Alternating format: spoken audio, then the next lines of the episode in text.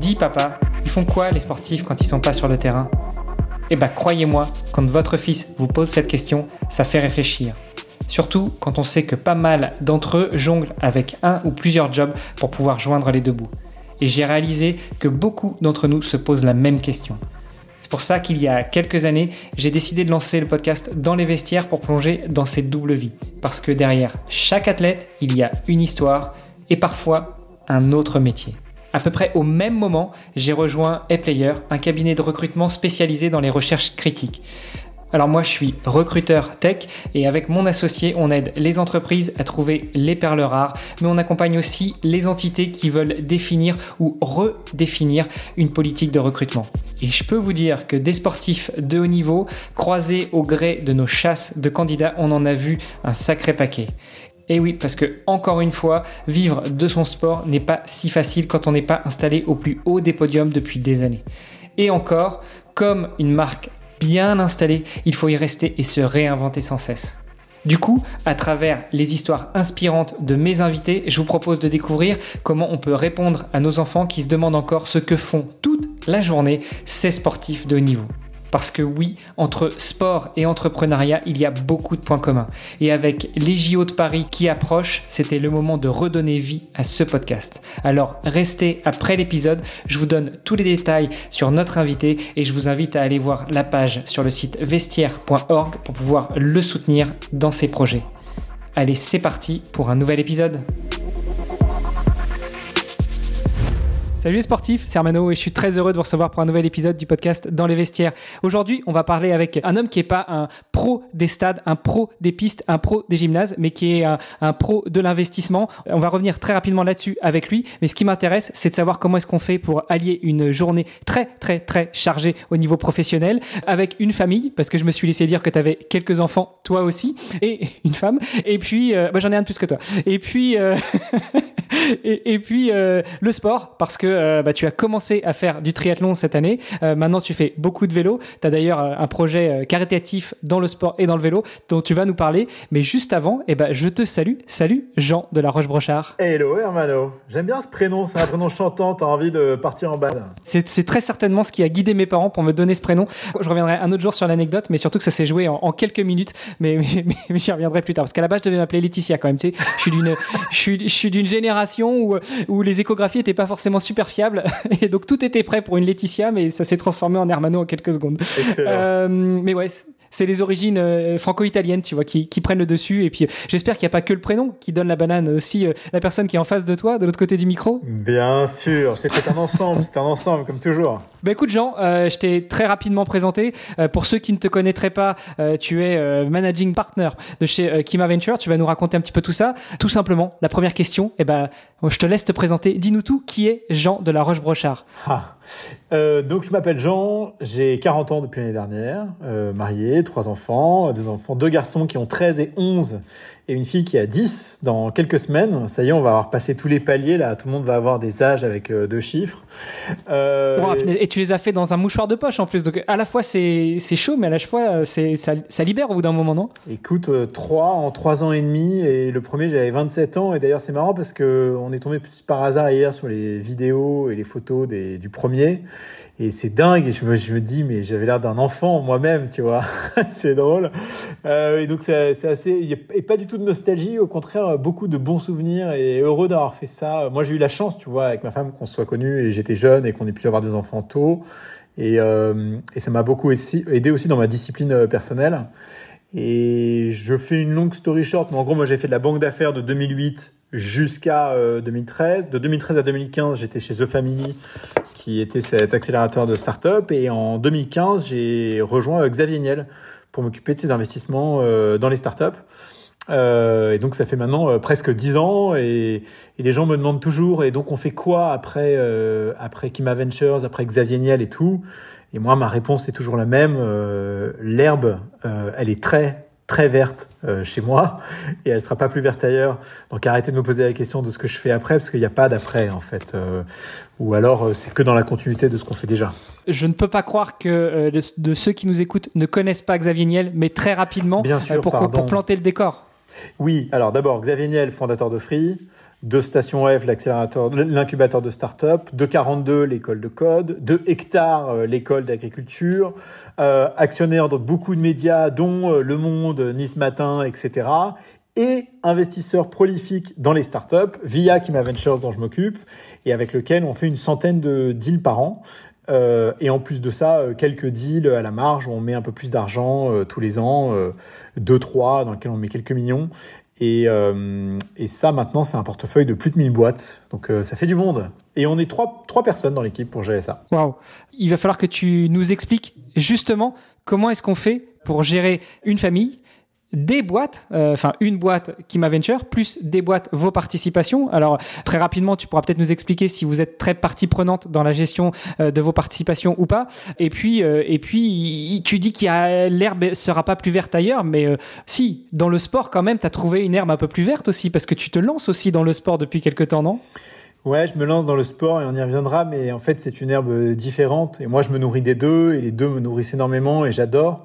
Parce que tu remarques un truc quand tu te lances dans le sport un peu à corps perdu et, que tu en fais beaucoup, euh, ça peut tourner à l'obsession.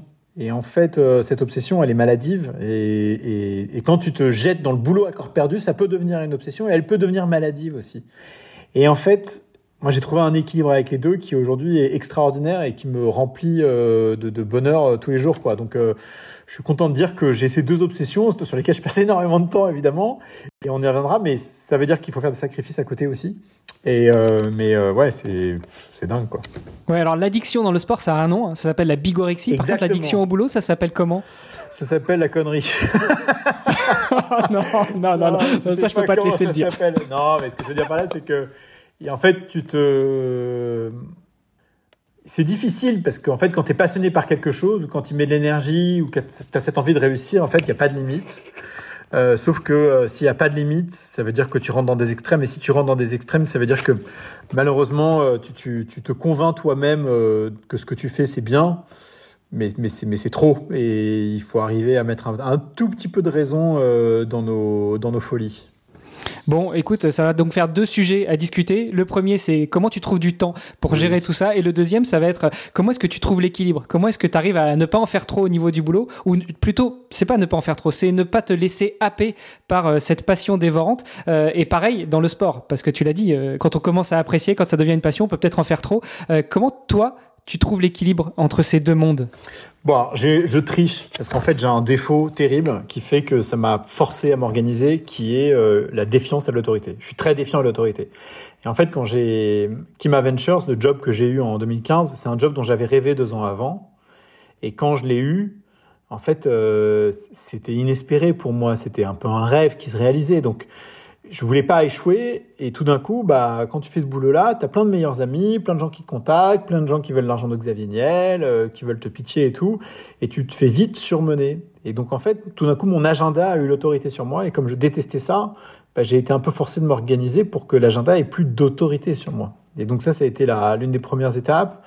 Et en fait euh, et ensuite moi j'ai un deuxième euh, driver qui là pour le coup est pas un est pas un défaut c'est plutôt l'inverse. Moi j'ai plutôt tendance à à être un giver, tu vois. Moi, j'aime donner de l'énergie, j'aime recevoir. Je, je, je, suis un optimiste par nature. Euh, les gens qui font la gueule, bah, qu'ils aillent faire la gueule ailleurs. Euh, les gens qui se plaignent tout le temps, bah, qu'ils aillent, euh, je sais pas, putain, faire de l'humanité en Somalie, arrêter de nous faire chier. Enfin, tu vois, des, tu vois pas pourquoi est-ce que les gens qui globalement ont de la chance trouve un moyen de s'auto-détruire, tu vois. Ça, c'est un truc, ça me dépasse. Alors, évidemment, c'est personnel et, c'est toujours facile de dire ça quand tu es dans cette situation-là et que les autres le sont pas euh, forcément. Et on a tous nos... Enfin, tu vois, la dépression existe pour une raison, euh, l'autoflagellation existe pour une raison, il y a des gens qui sont pessimistes par nature. C'est comme ça, tu vois. Mais bon, moi, c'est pas du tout mon persona. Et donc, cette combinaison d'une extra efficacité d'un côté et de euh, l'envie de donner et de, vivre des choses avec énergie, avec les entrepreneurs qu'on rencontre et qu'on finance, ça donne un mix un peu sympa où moi, en fait, je perds pas de temps. Je suis tout le temps euh, un truc après l'autre, tout le temps. Là, tu vois, on se parle. Avant, j'étais dans ma voiture, je revenais de déjeuner avec un entrepreneur à Marseille. Euh, j'avais deux calls dans la voiture en attendant. Euh, je saute, tu vois, j'ai cinq minutes de retard avec toi. Tout à l'heure, on a le team meeting avec l'équipe de Kima. Et, en fait, j'adore cette intensité-là, et cette intensité-là, et, ce, ce, plaisir d'échanger avec les gens, le seul moyen de le faire tenir, bah, c'est d'être un petit peu rigoureux quand même. Donc, j'avais des rendez-vous avant qui duraient une heure, qui après ont duré 45 minutes, et maintenant mes Zooms durent 20 minutes. C'est largement assez. Les gens se disent, mais 20 minutes, mais comment tu fais pour tenir un call en 20 minutes? C'est pas assez, on va pas pouvoir tout se dire.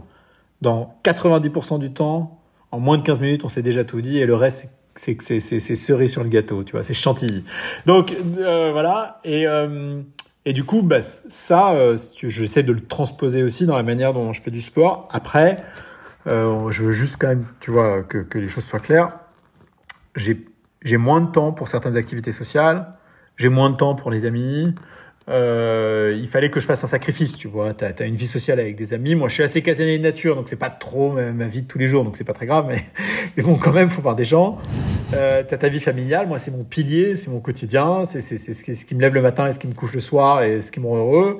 Et après, tu as la vie pro et tu as le sport. Donc, j'ai ces trois piliers qui sont là. Et ce dernier pilier, un peu social et tout, bah ouais, les gens qui me demandent si je vais à l'événement euh, de tel fonds ou de tel entrepreneur à tel endroit ou je sais pas quoi, bah non, j'y vais pas parce que j'ai pas envie de picoler, parce que je vais être fatigué, parce que le bruit en fait a des a, de l'impact sur mes migraines, parce qu'en fait je, je suis pas je, je suis pas euh, euh, je suis désolé, j'utilise des anglicismes, mais je suis pas wired pour ça. Et donc, euh, bah non, je suis pas trop dans les événements euh, sociaux à droite à gauche. Je suis ça chez moi. Euh, soit je suis en train de faire du vélo, euh, soit en train de courir, euh, soit en Zoom, soit en rendez-vous avec un entrepreneur. Bon, l'idéal, ce serait quand même, tu sais, j'ai vu passer ces lunettes connectées dans, pour faire de la natation qui te permettent d'avoir un retour sur, sur tes performances. Forme. Ouais, j'adore. Et, est-ce que, tu vois, l'idéal, ce serait peut-être pour un mec comme toi, et, et, voire même comme moi, ça pourrait être sympa de faire du podcast comme ça, d'avoir, euh, d'intégrer un Google Meet ou un Zoom à l'intérieur. Alors, pour parler, ce serait peut-être un peu compliqué, mais pour suivre une réunion, finalement, tu as des réunions euh, où tu es obligé d'être là, de, faire acte de présence, mais comme tu dis, en 20 minutes, euh, tu fais pas mal de choses. Donc, ça pourrait être sympa, non? Alors, je fais beaucoup de collègues, des entrepreneurs, quand je cours ou quand je fais du vélo en zone 2, parce que tu t'essouffles pas et tu peux parler. D'ailleurs, j'ai parfois des gens qui me disent, mais, mais enfin, tu vois, je leur dis, attends, je dans deux secondes, là, je passe, euh, je sais pas, un chien qui gueule ou une voiture ou je ne sais quoi. Ils me disent, mais tu fais quoi? Je suis en train de courir. Ah bon, t'es en train de courir. Donc tu vois, comme quoi ça, se, ça se passe tout seul. Ça passe tout seul. Euh, et, mais par contre, il faut choisir ces, ces, ces discussions. Nous, on a beaucoup d'entrepreneurs. Ces entrepreneurs, euh, tu me demandais comment est-ce qu'on les accompagne. On a quelques entrepreneurs dans lesquels on a mis un peu plus d'argent. Quelques entrepreneurs qui, c'est la vie, tu vois, sont des gens qui sont des chouchous, des gens avec qui on s'entend extrêmement bien et avec qui on est plutôt proactif. Tu vois, on va leur envoyer un message de temps en temps pour savoir comment ça va, on va échanger plus régulièrement. Puis on a tous ceux qui nous contactent en me disant j'ai un problème précis ou j'ai besoin d'échanger ou ça va pas ou je ne sais quoi. Et là, on va leur dédier 10, 20, 30, 40 minutes de notre temps, ça dépend du, besoin. Et, euh, et, là, j'en ai énormément, moi, des, petits calls de 5, 10 minutes avec des entrepreneurs dans la journée, euh, tu vois, qui sont pas dans mon agenda et que je vais faire justement euh, quand je suis sur mon vélo en train de courir et, je peux t'en, je peux t'en enquiller ait une petite dizaine comme ça s'il faut, tu vois. Et j'adore. Écoute, je comprends tout à fait. Hein. Je trouve que ça, ça colle bien euh, avec, euh, avec ce, ce, rôle de, patron euh, multitouche, multitask, tu vois. Et, et, en même temps, alors je dirais pas slasher, mais qui passe d'une activité à une autre, qui sait très bien les gérer, et puis, et puis qui est là aussi pour apporter son conseil, pour accompagner. T'as pas besoin de faire des calls de deux heures finalement pour accompagner un entrepreneur qui a, qui a un pain, qui a un problème et qui va être résolu en, en 5-10 minutes juste en échangeant. Et je suis même sûr, tu me diras peut-être le contraire, mais je suis même sûr que juste le fait de t'en parler, de présenter son problème, l'entrepreneur homme ou femme, trouve la solution tout seul. C'est vrai, et c'est d'ailleurs la base du coaching, c'est que un bon coach ne donne pas des solutions, il pose des bonnes questions. Et donc euh, c'est aussi mon travail. Après, on a quand même la chance, c'est qu'on a beaucoup de référentiels, parce qu'on a beaucoup d'entrepreneurs qui sont passés par beaucoup de situations, et donc c'est aussi facile d'aiguiller de temps en temps les entrepreneurs vers le vers le bon endroit. Et d'ailleurs, tu parlais de, de, de, slasher et tout. Moi, je dis toujours euh, dans la vie, euh, pour pour faire quelque chose, il faut trouver un moteur pour commencer. Et après, il faut du carburant pour continuer. Parce que si tu as un moteur mais que tu pas de carburant, ça sert à rien. Moi, mon moteur, c'est la compète. C'est ce qui me... j'adore, en fait. Et c'est une compétition vis-à-vis de moi-même. Hein. Euh, compétition de, de, de, voir du monde, de faire les choses, d'avancer et tout. Mais mon combustible, c'est la reconnaissance. Et donc, c'est donc j'ai ce, ce, truc permanent où euh, euh, j'avance pour conquérir et je continue euh, parce que je plais tu vois. Et en fait, c'est ça mon, moi ma roue de hamster, c'est celle-là, tu vois. Bon, écoute, espérons juste qu'à un moment, tu vas pas t'essouffler. Euh, euh on, Zone 2, tu il faut bien s'entraîner. Il faut attention au volume, ah attention à l'intensité. Si tu fais attention aux deux, euh, c'est bon. bon alors justement, tu emploies des termes, j'espère que nos auditeurs et nos auditrices connaissent, zone 2 euh, pour marquer la zone d'endurance dans, dans l'entraînement. Voilà. Donc on, comprendra que tu es aussi sportif, c'est aussi pour ça que je t'ai invité, pour parler sport.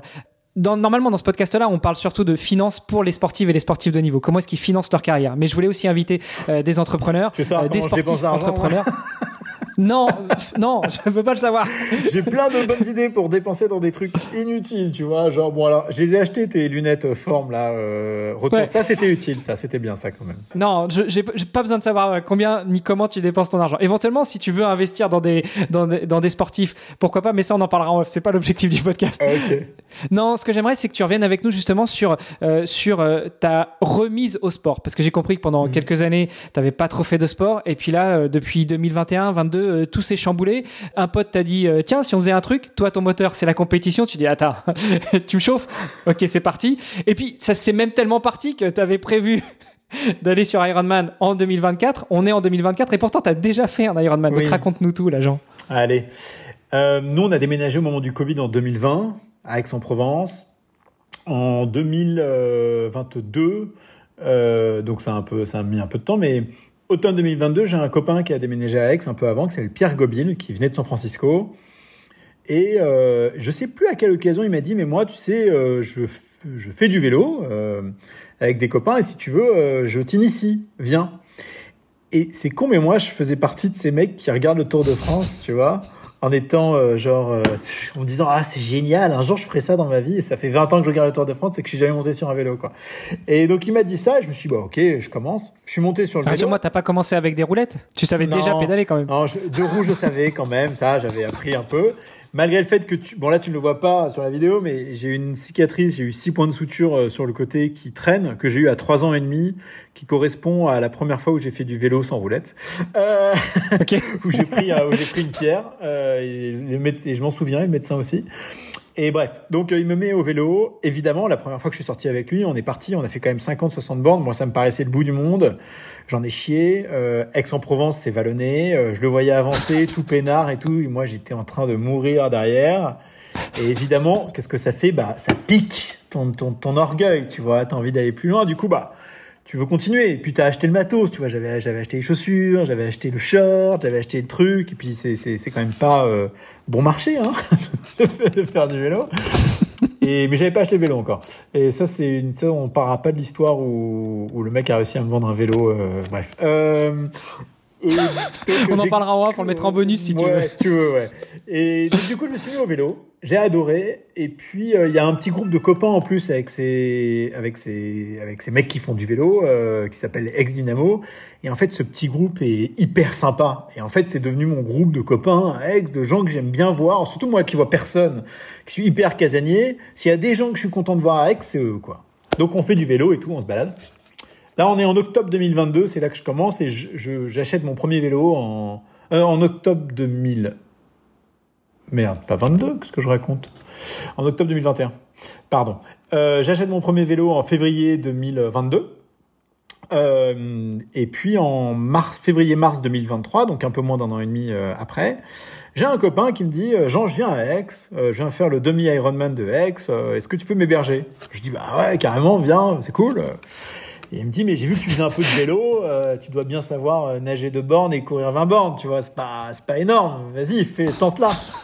Bon, évidemment, je me rappellerai toujours, j'étais assis sur mon, sur ma siège, sur mon siège, euh, de, sur duquel je travaille le dimanche soir pour faire mon inbox zéro pour vider mes emails.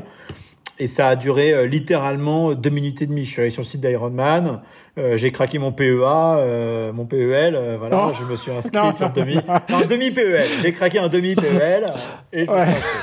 Euh, non, parce que les mecs, ils sont quand même forts. Hein. T'as l'impression. Ouais, ouais, puis ça, c'est parce que tu t'es inscrit 15 euh, jours avant la course, parce que sinon. Euh... Ouais, ouais, Enfin, je me suis inscrit un peu tard, mais bon, je me suis. Non, c'était à mars-avril, j'ai plus. Et je me suis dit, bon, je vais, je vais nager un peu. Donc j'ai nagé deux fois, euh, voilà, euh, sans me rendre compte que, en fait, euh, bref, j'ai nagé deux fois, euh, en me disant qu'avec la combi, j'allais flotter tout seul. Donc euh, en fait, j'avais pas besoin de trop d'apprendre à nager.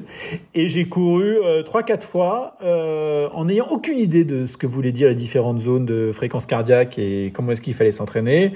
Et donc moi, je courais en moins de 5 minutes, je me butais la gueule, je montais à 155, 160 pulses en me disant que j'étais le roi du monde. Et euh, du coup, je me suis acheté une paire de chaussures très chères en me, en me disant que j'irais encore plus vite le jour J. Voilà. Évidemment. Euh, classique. Et le jour J. On, parle, on parlera de tes genoux et tes mollets euh, le post-jour J, non? Euh, Ouais, ouais, ouais, de mes quads surtout. Là, je me, rappelle, je me rappelle bien que j'arrivais plus à m'asseoir parce que tellement j'étais bien tendu au niveau des cuisses, quoi. C'était assez, euh, assez dingue. Mais du coup, euh, on fait ce... donc le jour J arrive. Lui était assez entraîné, mon pote, parce que lui, il s'entraînait pour le full Ironman de Nice. Et donc, en fait, X était juste une, une répétition pour lui. tu vois on arrive à la nage. C'est un peu comme les gars tu sais, qui font du marathon et qui font le SMI à Paris euh, au mois de mars et puis le marathon au mois d'avril. Donc Aix, c'est effectivement une répétition pour ceux qui font l'Ironman avant d'aller à Nice euh, deux mois après. C'est ce que je vais faire cette année, par exemple, tu vois. Donc euh, c'est marrant. donc je fais le, donc je fais le, donc on, on arrive à la nage je me mets dans la tranche des mecs qui vont nager en 40 minutes, quoi. 38, entre 38 et 40 minutes. On part, au bout de 50 mètres, je suis essoufflé, je suis stressé, il y a du monde et tout, c'est la merde. Et du coup, je me dis, bon, laisse tomber, genre, vas-y, vas-y tranquille, détends-toi, le but c'est de finir. Et du coup, j'ai fait toute la nage à la brasse. Euh, mais j'ai mis 42 minutes, ce qui est pas dégueulasse, tu vois, pour un mec qui brasse 42 minutes sur un 1900 mètres. Euh, voilà, le vélo, c'était sympa, ça s'est pas trop mal passé, euh, mais bon, en fait, j'étais pas entraîné, je venais de mettre mes prolongateurs, je les avais essayé 10 km trois jours avant, enfin, j'ai fait toutes les conneries du débutant de base. Euh, en plus, j'ai mis mes prolongateurs sur un cintre carbone, donc euh, j'ai eu de la chance de pas le péter, enfin bon, n'importe quoi. Et il pleuvait ce jour-là en plus, donc moi qui suis plutôt à l'aise en descente, c'est con parce que c'était c'était pas bon jour. Et je termine le vélo en 2h45, je crois, donc là, tu vois, tu es à 3h30 tu te dis c'est pas mal. Et puis, euh, mais les transitions, bon, je me traîne un peu. La course, ça va et tout. Je commence sans trop regarder la montre, euh, en me disant je l'ai fait au feeling. Et il y avait trois tours de 8 km. Au bout du premier tour, je me dis oh putain, ça va être long les deux derniers, les deux derniers tours. et c'était long, long, long. Et j'ai terminé le demi en 5h36 ce jour-là. Mais très fier, très content quand même et tout mais évidemment frustré d'être mauvais quoi. Euh, enfin d'être mauvais pas mauvais. Et en plus c'était ton premier triathlon. Donc le mec qui fait un premier tri sur un half Ironman euh, et qui finit euh, pas trop mal quoi, 5 heures et quelques, euh, c'est beau pour un premier. écoute, c'est pas c'est honorable, il n'y a pas de quoi rougir. Voilà, je, je, je suis plus ça va, mais un peu frustré le lendemain, je vais sur Google et je me je tape coach triathlon Aix-en-Provence et je me dis je vais prendre le mec qui a le plus de médailles et le site le moins sexy. Je vais en trouver un, tu vois. C'est les mecs qui la, qui la montrent pas trop, et quand tu parles, tu vois, genre, ils connaissent leur sujet. Et là, je tombe sur un mec qui s'appelle euh, Christophe Lamas, 2L-A-M-A-S. Lui, c'est un ancien champion de DK Ironman.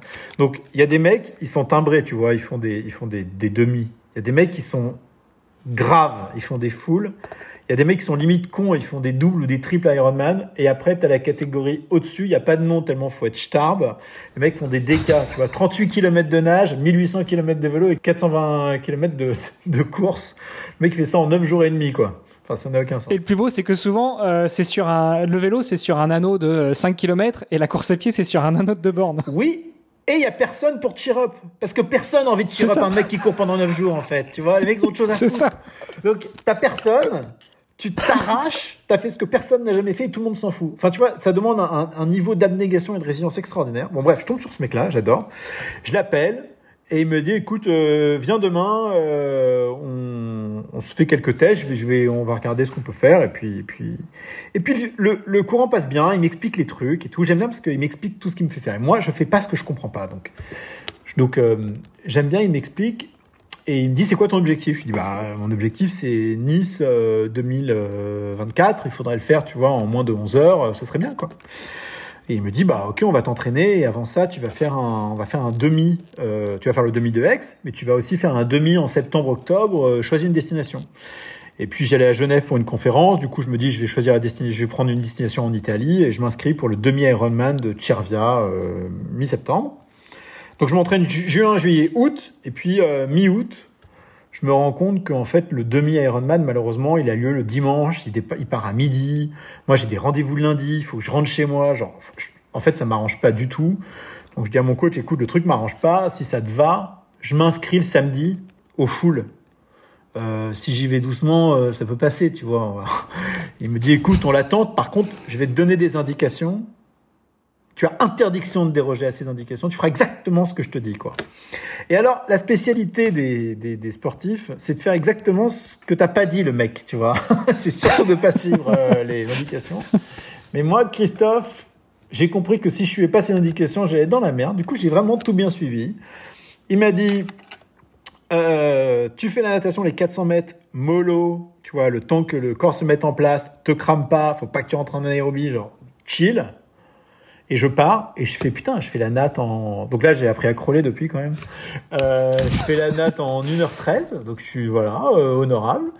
Euh, les 4000, les 3008. Euh, je monte sur le vélo, il n'y a pas beaucoup de dénivelé, il y a que 700 de dénivelé. Et je fais ça à 34 km/h de moyenne quand même, en 5h15, un truc comme ça. Et euh, j'avais jamais couru de marathon de ma vie. je crois que la plus grande distance que j'avais fait, c'était 24 ou 25 km l'été en août euh, chez moi. Et, euh, et, donc, et donc sur le vélo d'abord, il m'a dit, tu te mets à 140 pulsations rien à foutre des watts, rien à foutre de tout. Tu te mets à 140, je veux pas que tu dépasses ce, ce truc-là. Et j'étais à 140 tout le long. Et d'ailleurs, la moyenne de tout le vélo sur les 5h15, c'est 140 pulsations minutes, tu vois. Donc c'est assez Ah, c'est beau, c'est beau. C'est beau. Et le marathon, il me dit, écoute, tu, tu- tu tournes en 5,45, euh, te stresse pas, euh, ça va aller, quoi. Là, j'étais en 5,25, je me sentais bien. Je me dis, ah, je peux pousser. Je me dis, non, non, je pousse pas. Je suis en 5,25, déjà, c'est bien. Je pousse pas. On verra la deuxième partie si j'ai envie de pousser. Bah, je peux dire que la deuxième partie, j'avais pas envie de pousser, quoi. hein. J'étais en 5,25, déjà, je m'arrachais. Et j'ai fait le marathon en 3h48. Et du coup, j'ai terminé ce premier Ironman en 10h30. Et tu vois, pour un mec qui savait pas nager et qui savait pas courir euh, moins de 4 mois avant, euh, j'étais content, quoi. Et du coup, ça m'a piqué encore plus. Et là, mon, évidemment, ce que j'ai envie, c'est de me qualifier pour Kona. Et, et si dans 2, 3, 4 ans, j'ai la possibilité, c'est d'aller chercher ma catégorie, tu vois. Faut, faut, faut, faut rêver un peu. Donc voilà un peu le, le, le voilà, l'over- l'overview, le- l'ensemble. Le, le mec est vraiment piqué à la compétition, quoi. Euh, C'est débile, c'est débile, bien sûr. Complètement. Bah, c'est pas sur un podcast de sport où je reçois des sportifs et des sportifs de haut niveau que je vais te dire c'est débile la compétition, Non, forcément. non, non, non. Mais, mais, Dans le bon mais c'est- un bel objectif. Après, la question sur tout ça, euh, moi j'ai fait du triathlon pendant des années. Je sais ce que ça représente en termes de, euh, en termes de d'investissement en temps et, Mhm. et aussi d'investissement financier. Tu l'as dit, un vélo, euh, une paire de pompes, euh, un casque, euh, des fringues, etc. c'est quand même pas donné. Ça représentait quoi ton entraînement? Justement Alors, on le rappelle, hein, à la base, jusqu'à trois semaines du départ, tu étais censé être sur un 73, donc sur un Alpha Ironman. Mais ça représentait quoi tes entraînements? Euh, C'était euh, une heure par jour, euh, 10 heures par semaine, 20 heures par semaine? Écoute, on va prendre Training Peaks, on va regarder ça ensemble. Ah, ça, ça- allez. ça va être intéressant. Alors, le calendrier, il est là. En juin, juillet, août, j'ai dû m'entraîner entre 12, 12 et 14 heures par semaine, je pense. Un truc comme ça. Euh, c'était la période estivale et tout, c'était assez facile quand même, parce qu'août, il n'y avait pas grand-chose, et juillet, euh, tu, tu peux moduler et tout, donc ça allait. Euh, septembre, bah en fait fin août début septembre j'ai rien fait parce que il y avait le taper avant de commencer la course donc j'étais hyper soft. Après j'en ai chié un peu parce que j'avais les bosses de Provence deux semaines après, j'avais la haute route Ventoux où tu te prends quand même, euh, euh, tu te prends je sais plus combien genre pas loin de 6000 de D+ euh, pendant trois jours avec euh, je sais pas combien de kilomètres. Et puis c'est une course donc euh, même si t'es loin des premiers tu te butes hein, voilà. Euh, classique. Et je voulais battre mon record sur Bédouin, donc euh, j'y suis allé euh, comme un cochon euh, sur la dernière journée. Et après, j'ai mis quand même une grosse semaine à m'en remettre. Et ensuite, et là, je tourne en fait entre eux, parce que comme je me balade avec ma femme dans la forêt aussi le week-end, un peu à l'heure du déj et tout, j'ai du mal à dissocier les deux, mais en gros, je fais 18-20 heures par semaine, et là-dessus, il y a 14-15 heures de, sur l'ensemble natation, vélo, nage, et en gros, il y a deux séances de nage, trois séances de vélo, trois séances de course, et parfois un enchaînement vélo-course. Et comment on fait quand on est entrepreneur comme toi, euh, enfin quand on est patron de boîte et, et qu'en plus on, on, on gère, euh, on, on gère des participations? Bon, tu vas me dire, ouais, les, les patrons de start-up, euh, en fait, c'est à 10 entre 19h et 22h qui t'appellent et c'est comme ça que tu arrives à, Non, que t'arrives à il y a- moduler ton temps.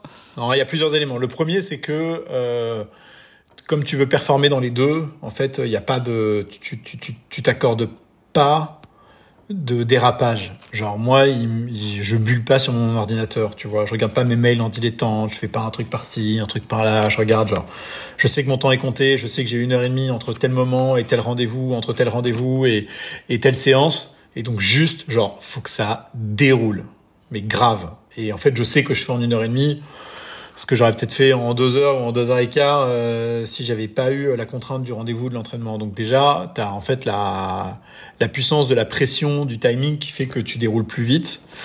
Et ensuite, bah, il y a quelques règles, c'est que bah, au lieu d'aller prendre ta, ton heure tranquille pour déjeuner, bah, en fait, euh, ton déjeuner, euh, c'est un chèque de protéines et ça dure 5 minutes. Et ça veut dire que tu as gratté une heure sur ton entraînement et donc tu vas t'entraîner entre 11h30 et 13h30. Euh, le soir, moi, souvent, j'ai des entraînements qui commencent vers 17h30, 18 qui vont durer 1h30, 2h, 2h30. Euh, voilà, mercredi à l'heure du déjeuner, midi, piscine de Venelle ouverte, euh, bassin de 50, euh, boum. Et puis samedi, le run avec Christophe, tous les samedis à 10h ou 11h. Et le dimanche soir avant mon inbox zéro, mes 3-4 heures d'endurance et tout.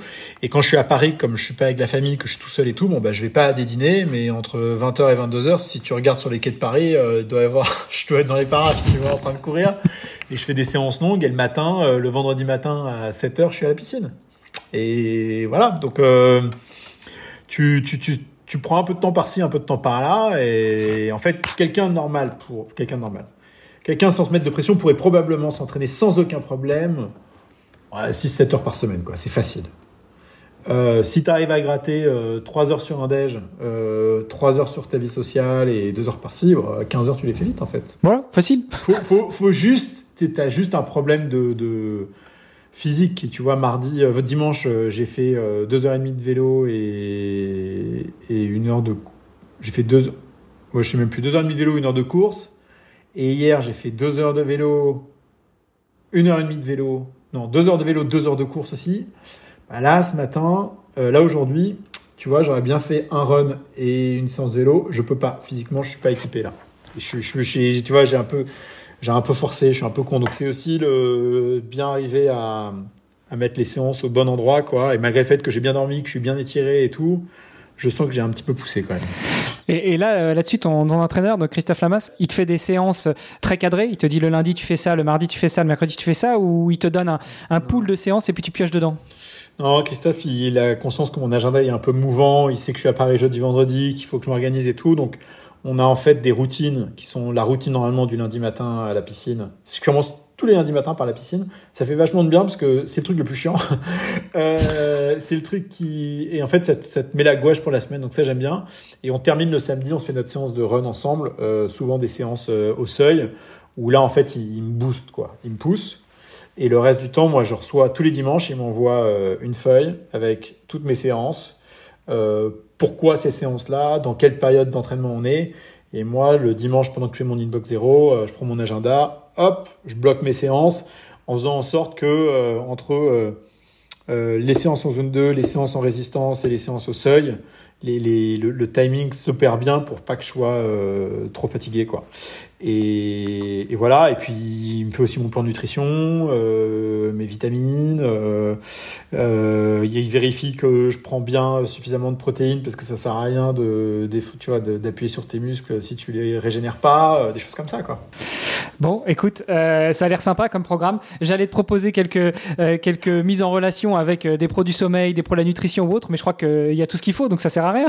Je dors très très très bien et ça c'est mon c'est mon pouvoir secret. C'est ce qui fait que à chaque fois que je me réveille, je prends ma Garmin et tu vois là ce matin, hier j'étais j'ai quand même fait 4 heures. Avant-hier j'ai fait 4 heures.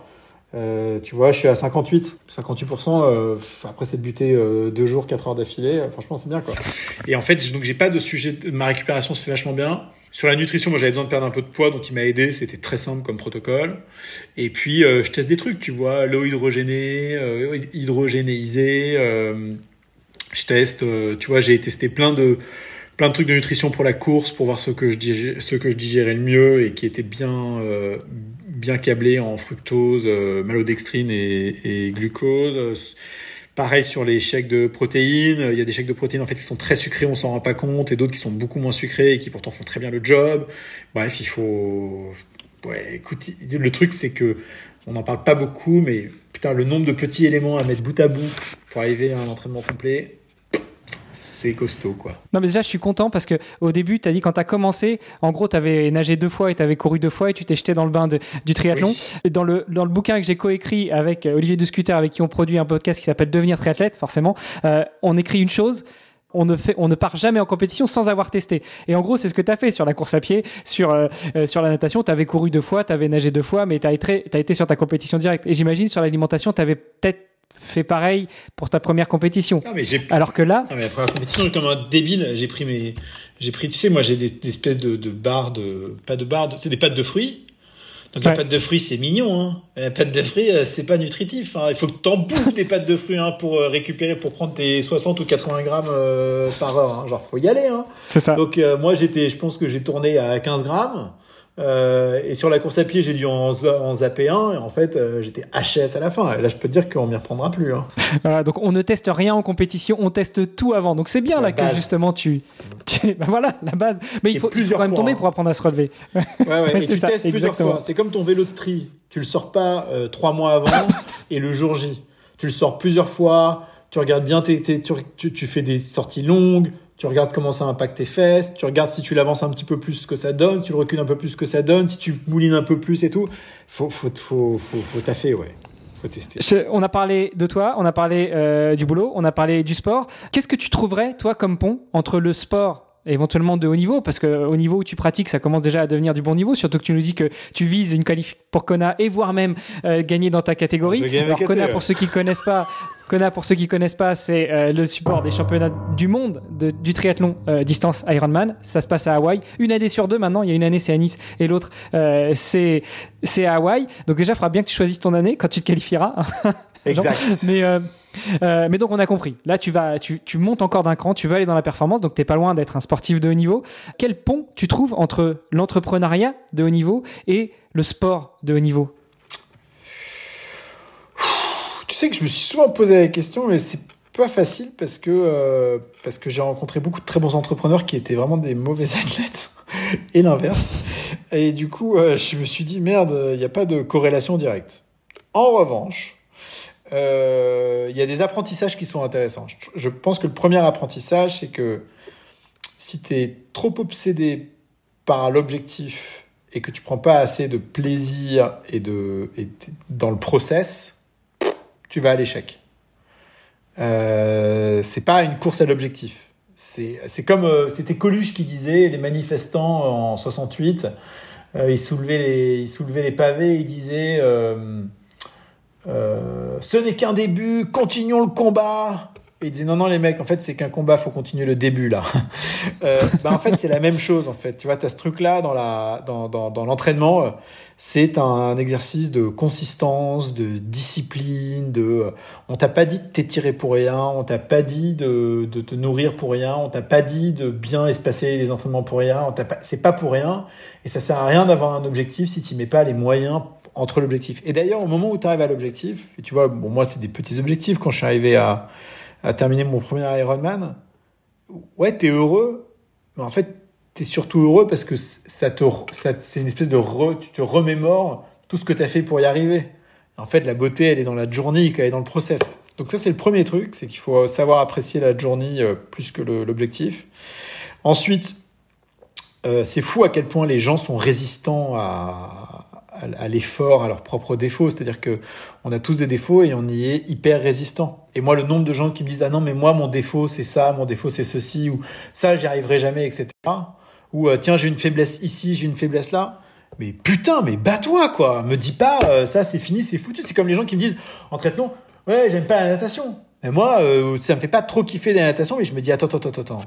Si moi je me bute en natation pendant que les autres se butent pas et que je travaille, tu vois, sur ma posture, sur mes trucs et tout. Est-ce que, je peux pas un jour euh, faire ce putain de 3008 en, en une heure, mettre 5 euh, à 10 minutes au deuxième dans ma catégorie, tu, vois? Enfin, au deuxième dans ma catégorie, celui à la fin qui sera deuxième. Et tu vois, et c'est, ça qui fait la gagne. Et donc, en fait, il y a, ce truc-là où, euh, à un moment donné, tu connais tes limitations. Et les bons entrepreneurs et les bons athlètes, en fait, tu vois, un mec comme Lionel Sanders, mais excuse-moi, mais ce mec est un peu bourru, quoi. Il passe son temps à parler de tout ce qu'il n'a pas fait qu'il aurait dû faire, de toutes les conneries qu'il a faites, et il recommence le lendemain. Je dis, mais mec, mais en fait, tu es une machine de guerre, tu le sais, tu le dis dans tes vidéos, et le lendemain, tu repars. Mais, mais, putain, quoi, mais qu'est-ce qui t'a pris? Tu vois, a, sa technique de course, c'est nimp, euh, il se bute, il est tout le temps. Et pendant ce temps-là, tu as Frodeno qui débarque, qui lui sort de deux ans d'injury, qui débarque au PTO, qui a 15 ans plus que lui. Dit, qui dit Attends, attends, attends, je suis sur le vélo, je vois les mecs me doubler. Est-ce que je cravache pour les rattraper Ou est-ce que je reste sur mon pace Parce que c'est là, il reste sur son pace, il commence la course, il les dépasse tous, il les nique. Ça, ça c'est beau, ça. Ça, c'est le truc qui. Et eh bah, un bon entrepreneur, il y a cette fonction de, à la fois de consistance, de résilience qui fait que euh, c'est pas je me bute H24 en espérant que ça passe, quoi, tu vois.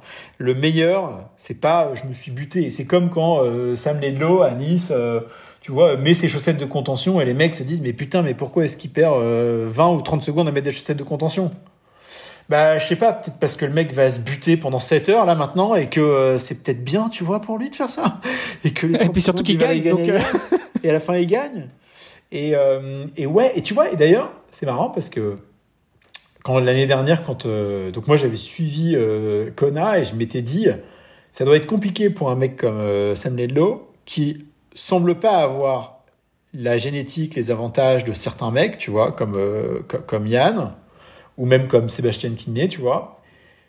Et pourtant, putain, voilà, putain, le mec, il, en fait, il, la manière dont il s'est accroché, dont il a fait le truc et tout, il part pas gagnant, tu vois. Il a plus de trucs à compenser que les autres et il y arrive et c'est beau. Et moi, je pense que c'est des beaux exemples, ça. Et il faut, voilà, il faut appliquer pareil l'entrepreneuriat. Mais dans le boulot, tous les jours, en fait. Écoute, euh, c'est un mode de vie, finalement. Euh, le sport et, encore plus le triathlon, je crois, c'est euh, pas qu'une hygiène de vie, c'est un mode de vie. Euh, le, triathlon est, quand même un sport assez particulier. Déjà, c'est trois sports euh, pour en faire un, mais, euh, mais c'est assez particulier. J'aime beaucoup cet état d'esprit. Tu vas me dire, sinon je ferais pas beaucoup de choses autour du triathlon. tu m'étonnes. Jean, je t'avais promis 30 minutes. On en est déjà à plus de 45. Ça me ah rassure si tu me dis que t'as pas vu le temps passer. comme ça, ça veut dire que t'as passé un bon moment. Ouais, et puis je parle jamais de ça, alors ça me fait plaisir, tu vois, pour une fois. Bah justement, c'était le but, tu vois, de te faire parler d'autres choses. J'ai encore deux questions pour toi. La première, si tu pouvais rencontrer le petit Jean de la Roche-Brochard, quand tu sors d'études, tu sais, que euh, euh, lui sache exactement quelle vie tu vas avoir, donc quelle vie il va avoir.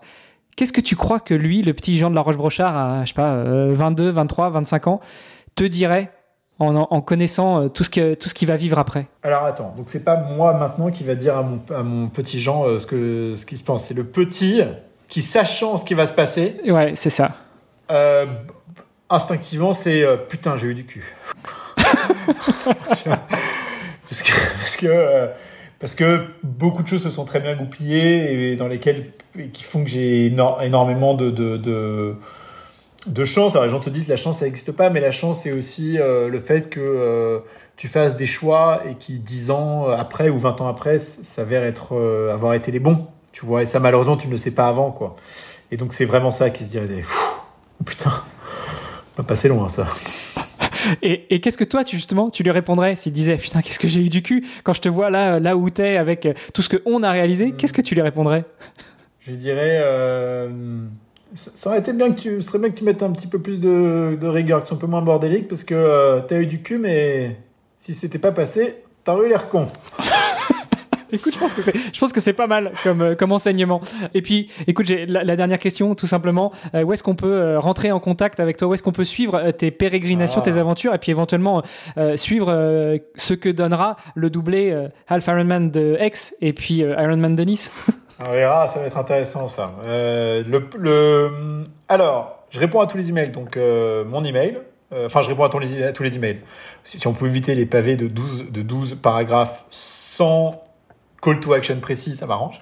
Mais euh, sur jean, le chiffre 2, lr.com. Après, sur Strava, euh, voilà, j'y suis, c'est ouvert. Euh, voilà, je me suis remis sur Insta, mais j'ai pas encore trouvé la martingale sur le contenu que j'ai envie d'y publier, mais j'y suis aussi. Hein. Et puis, euh, et puis voilà. Écoute, c'est pas mal. De toute façon, on mettra euh, tout ça dans les notes de l'épisode. Merci beaucoup, Jean. Euh, est-ce que tu crois qu'on a fait le tour ou est-ce que tu voulais rajouter d'autres petites choses? Parce que justement, c'est pas le genre d'interview auquel tu te prêtes d'habitude. On parle pas forcément sport avec toi. Si, il y a encore une chose qu'il faut qu'on aborde. Ouais. Bah, justement, ton, ton futur, ta future étape du tour où, où tu fais ça pour une belle cause. Merci, merci, merci, merci.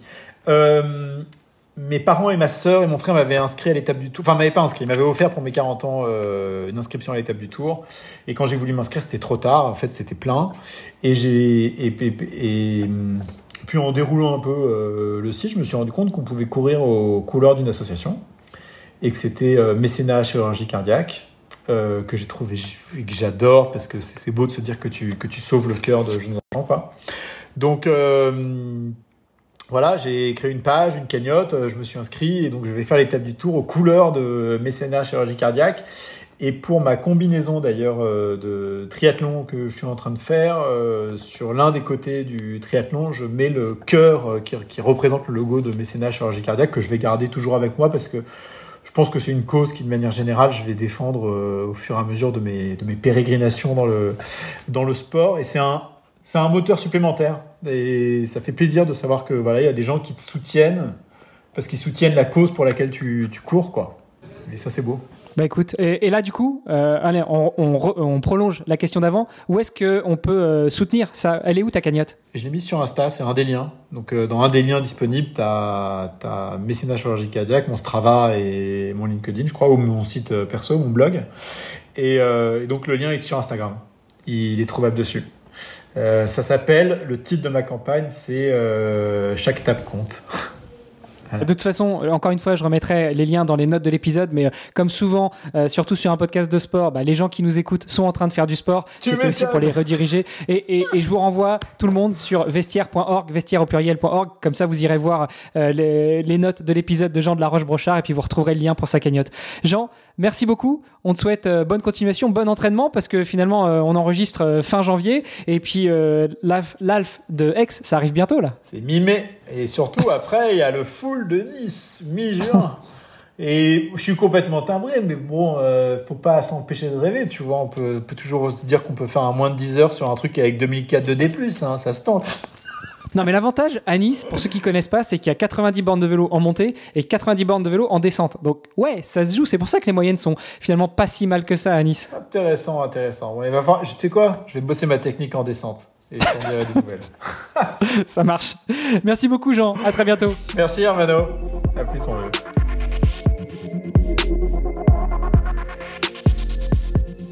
Alors on est tous d'accord, chaque athlète a une histoire unique, tout comme Jean de la Roche-Brochard que vous venez d'entendre sur le podcast. Si son parcours vous a inspiré, eh bien rejoignez-nous sur les réseaux sociaux du podcast pour en discuter. Tous les liens sont dans les notes de l'épisode. Pour en découvrir davantage sur Jean et tous les autres sportifs du podcast et les soutenir dans leurs défis, eh bien visitez le site vestiaire.org. On a besoin de vous, chaque euro compte et 100% des dons sont directement reversés aux athlètes. Le podcast Dans les vestiaires met en lumière ces héros du sport et ils ont besoin de votre soutien. Et le plus simple, c'est de partager leurs histoires pour aider à briller sur la scène internationale. Et puis comme ça, bah, tout le monde fera un peu partie de cette superbe aventure sportive et philanthropique. Partagez leurs épisodes, ça nous aide et ça les aide surtout eux. Allez, sportez-vous bien, entraînez-vous bien et on se retrouve bientôt pour un nouvel épisode. Salut les sportifs